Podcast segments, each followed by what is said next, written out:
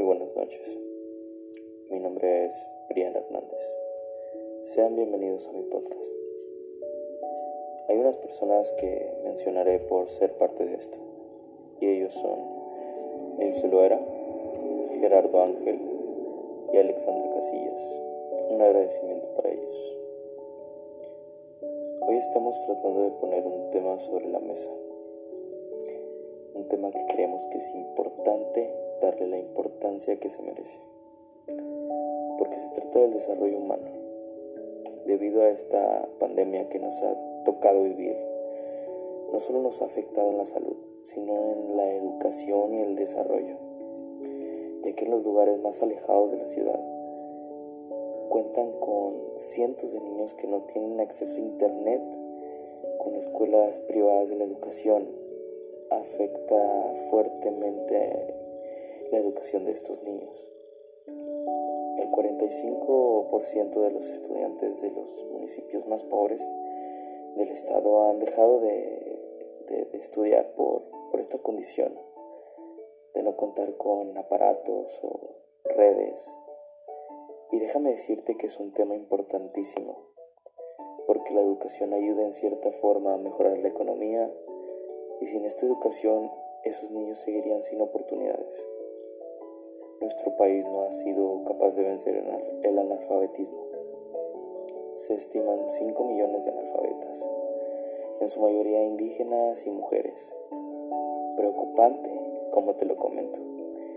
En Mozambique, donde el 45% de la población no sabe leer ni escribir, se reveló como estrategia la colocación de salas de lectura pero aún con esto, en los demás lugares se necesita eliminar el analfabetismo.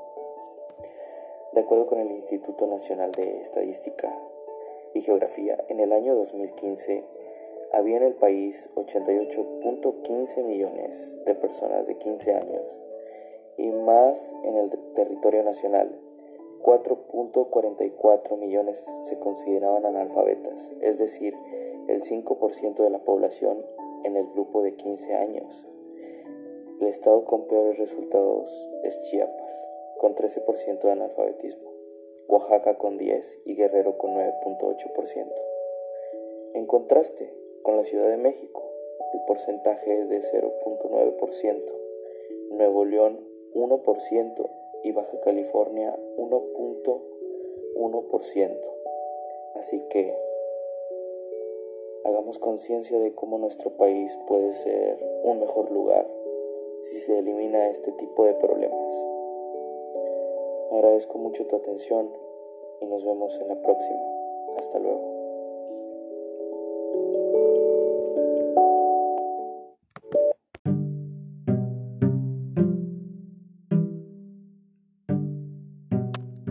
Muy buenos días compañeros. Bienvenidos a esta primera edición de nuestro podcast que está dirigido por mi compañero Brian Hernández, eh, mi compañera Alexandra Casillas, mi compañero Gerardo Ángel y su servidora Nilce Loera. El tema que yo abordaré será el de la alimentación en México y posteriormente pasaré a compartirles una de las entrevistas que realizamos. Muy bien. La importancia de este podcast eh, radica en fortalecer y difundir los estudios de alimentación que se llevan a cabo en México, así como poner énfasis en el creciente interés y la actualidad de los trastornos y problemas alimentarios, como lo son la obesidad, la anorexia, la bulimia, entre otros. La malnutrición es un factor frecuente en los países en vías de desarrollo y es la base para la existencia de la obesidad y la desnutrición. La malnutrición es producto de problemas sociales, económicos y falta de programas gubernamentales, y pues esto ha dado origen a la desnutrición. Un problema difícil de erradicar para todo gobierno es la desnutrición, que muchas veces se da no por la carencia de alimentos, sino por la falta de equidad de acceso a una alimentación adecuada. En una de las entrevistas que realizamos entrevisté a nuestro compañero Juan Francisco García Morales. Él dice que tiene 19 años de edad, Es empleado en una de las empresas de Ternium. Su grado máximo de estudios fue una carrera técnica como mecatrónico y menciona que la razón por la cual llegó hasta ese grado fue por la oportunidad que se le presentó de trabajo, pero que de igual manera piensa seguir estudiando. Y también nos comenta que le gustaría llegar hasta una ingeniería, de ser posible, un grado más. Él menciona que una de las ventajas de la educación es la facilidad de conseguir empleo y sobre todo la mayor adquisición económica. También nos menciona que encuentra unos cambios en México de cuando tenía 10 años con el México de hoy, y esos son los avances tecnológicos y la mayor contaminación. Él nos dice que antes la economía estaba pues atrasada, que lo más tecnológico que podía haber era una calculadora y que hoy por hoy la tecnología ya es bastante avanzada. Ya contamos con computadoras inteligentes, este, carros eléctricos, etc. Él nos comparte que anteriormente la economía estaba mucho mejor que ahora, que ahora ya todo es bastante caro. Y que el transporte era muy escaso, no había tantas rutas. Y que ahora hay más transporte, más medios donde transportarse, más rutas también. Nos menciona también que la educación era muy atrasada antes, pero había mejores maestros y no todos tenían la oportunidad de estudiar, sobre todo las mujeres. Le preguntamos que cómo él creía que era ahora la educación y él comenta que un poquito más avanzada, con más oportunidad de estudio, pero que ahora los maestros ya no son tan buenos, que ahora pues ya cualquiera puede ser maestro con un simple curso. Ya no están tan capacitados. Eh, le preguntamos así también cómo era la alimentación. Él nos mencionó que pues era mucho mejor, más natural, menos cara y que ahora la mayoría de los productos ya son procesados, ya son un poquito más difíciles de, adquirir económicamente y él cree que hay un problema de sobrepoblación en México. Y nos menciona tres problemáticas que afectan a la sociedad en México, eh, que son la contaminación, la sobrepoblación y la falta de un buen gobierno. Eh, él cree que existe un problema de pobreza en México y nos menciona que porque más del 41.9% de los mexicanos son de escasos recursos así como este 41.9% de personas de escasos recursos, la mayoría no sustenta para alimentos diarios. Esto quiere decir que para él existe un problema relacionado con la alimentación en México. Bueno, sería todo de mi parte. Muchas gracias por escuchar este podcast. Espero les haya sido de su agrado y nos vemos en la próxima. Gracias.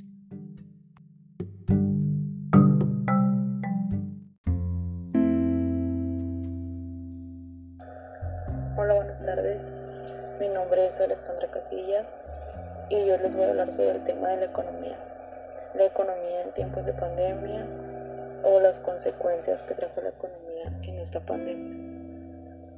Se dice que pues en términos generales debido a toda esta pandemia, debido a todo esto que ha sucedido en el país, han habido muchos, muchos temas de de desempleo, de falta de alimentación por, por el mismo desempleo. Muchas personas se quedaron sin trabajo, muchos empleos fueron cerrados debido pues a estas causas y por tanto ha sido un problema pues grande para todos, para todos los ciudadanos que no tienen los suficientes recursos ni para salir adelante ni para poder buscar un empleo.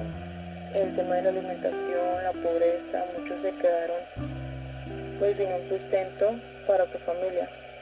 En términos generales, México ha sido uno de los países pues más afectados por esta pandemia, acercándose casi al millón de casos pues en un porcentaje del 10% de las defunciones, eh, según las cifras oficiales.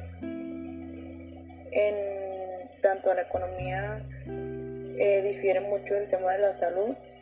Eh, se estima o se pronostica que pues una parte de esto, el tipo de cambio se cotiza alrededor, de, alrededor del 21% de pesos, o sea, de dólares, con respecto al nivel inicial del año. ¿Esto qué quiere decir? Pues lo mismo, que afecta tanto la economía en términos de porcentaje de dinero, en términos de porcentaje de desabasto, de todo esto. Entonces, por otro lado también se habla de la caída en el precio del petróleo, esto generada también por la economía. Eh, esto trae como, como consecuencia una escasez eh, de demanda a nivel global que afectó también significativamente al país.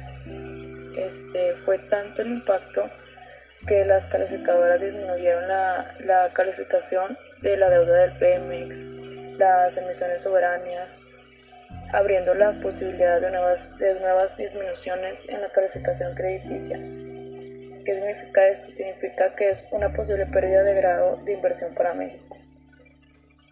Dentro de todo este entorno, también hicimos una pequeña encuesta a unas personas que pues hablan de todo esto, cómo les afectó, cómo era mucho antes de esto del tema de la economía. Este es el tema de pues del nombre de César Alejandro, que es una persona de 19 años de edad, es un estudiante y pues le preguntamos que cómo era cómo era antes todo esto hace 10 años atrás sin pandemia, sin nada de esto. Y sé que no cambió tanto en el tema de la economía, pero pues ahora está mucho más, mucho más ligada, mucho más, es más difícil salir a conseguir un trabajo y estudiar. Tener que estudiar y trabajar para, para subestimar los, los gastos en, en casa, ayudar sobre los, problemas en la tecnología antes no existían, como que ahora ya existen y aún más con todo esto de los nuevos aparatos eh, electrónicos, muchos aparatos nuevos que acaban de salir. Este, anteriormente el tema de transporte pues era algo, era algo normal. Al momento también el tema del transporte pues ya cuenta con algo de tecnología, lo que es los camiones, el metro, clima, este, radio, etcétera. Y pues así, esto es lo del tema de la economía y lo que se engloba en ello, y eso es una parte de lo que nos dice de cómo era antes y cómo lo sufre ahora. Gracias.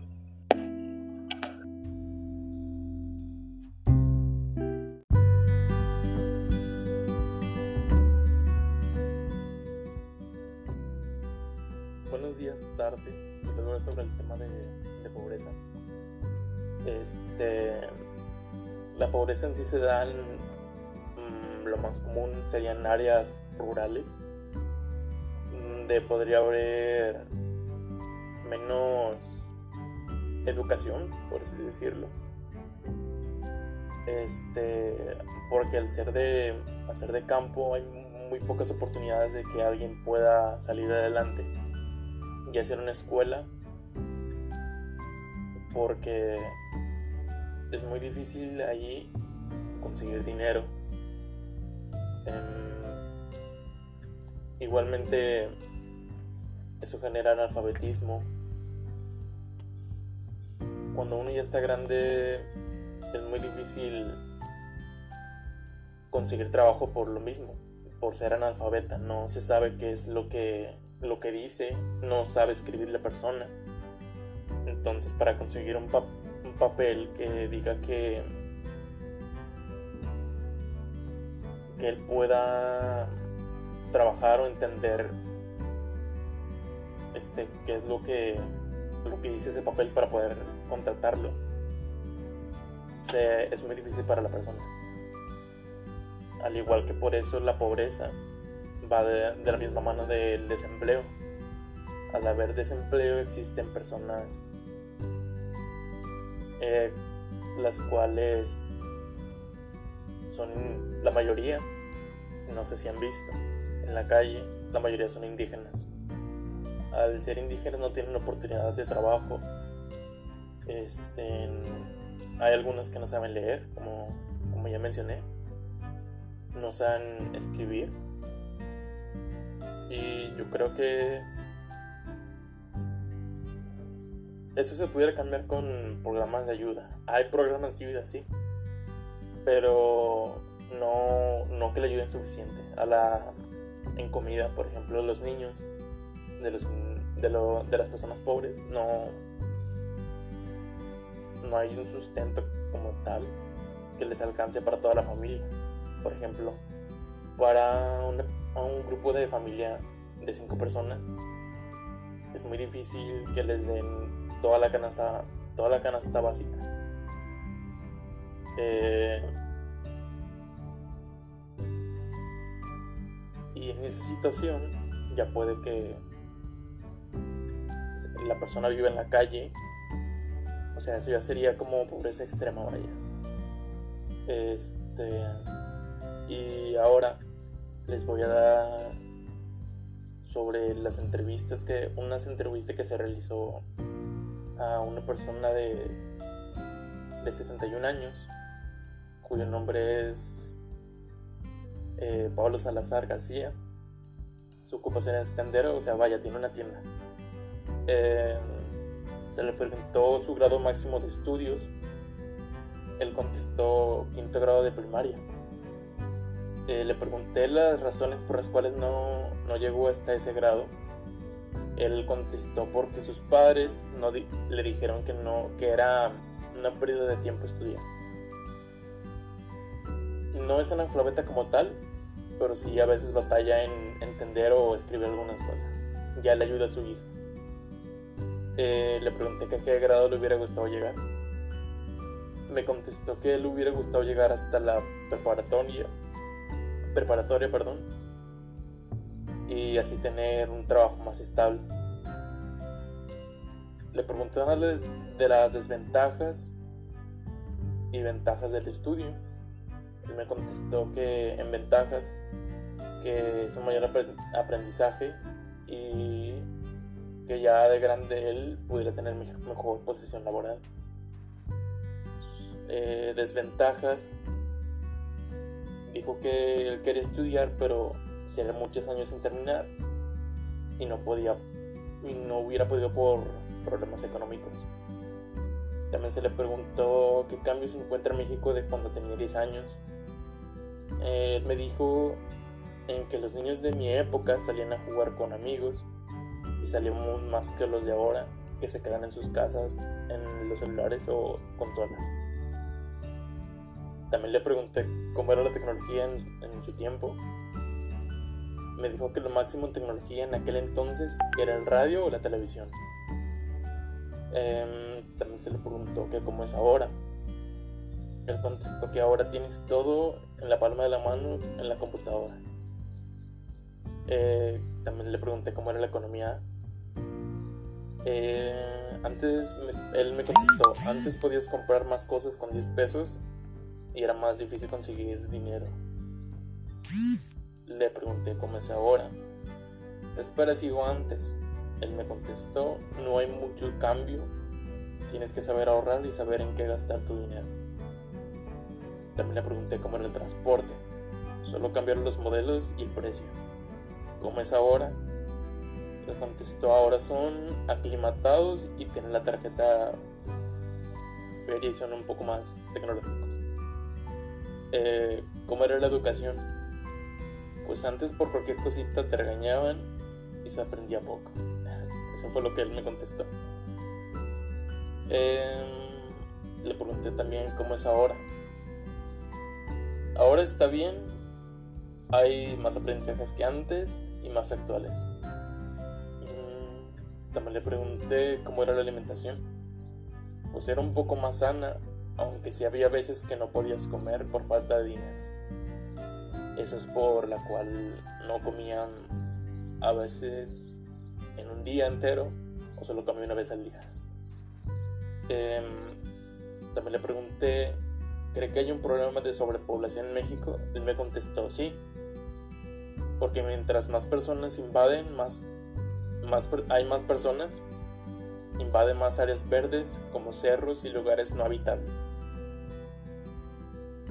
Em, también le pregunté que me mencionara tres problemáticas que afectan en la sociedad de México. Eh, la economía, la contaminación y la falta de empleo. Le pregunté, ¿cree que existe un problema de pobreza en México? Él me contestó que sí. Yo le pregunté el por qué. Hay mucho, él me contestó, hay mucho desempleo y más con este virus. También le pregunté, ¿cree que existe un problema relacionado con la alimentación en México? Él me contestó que sí. Yo le pregunté el por qué. Él me dijo, hay niños que comen más y están más gorditos y algunos un poco más flaquitos o desnutridos.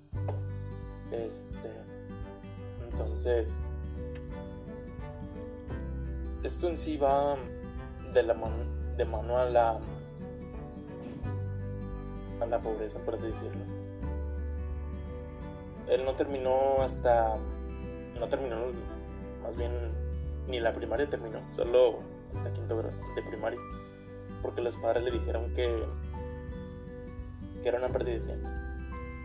Este eso también es consecuencia de mm, de pobreza porque su papá quería que trabajara para que tuviera más dinero. Este y ahorita él tiene 71 años tiene su tienda. Él salió adelante pero batalló para salir un poco de la pobreza por así decirlo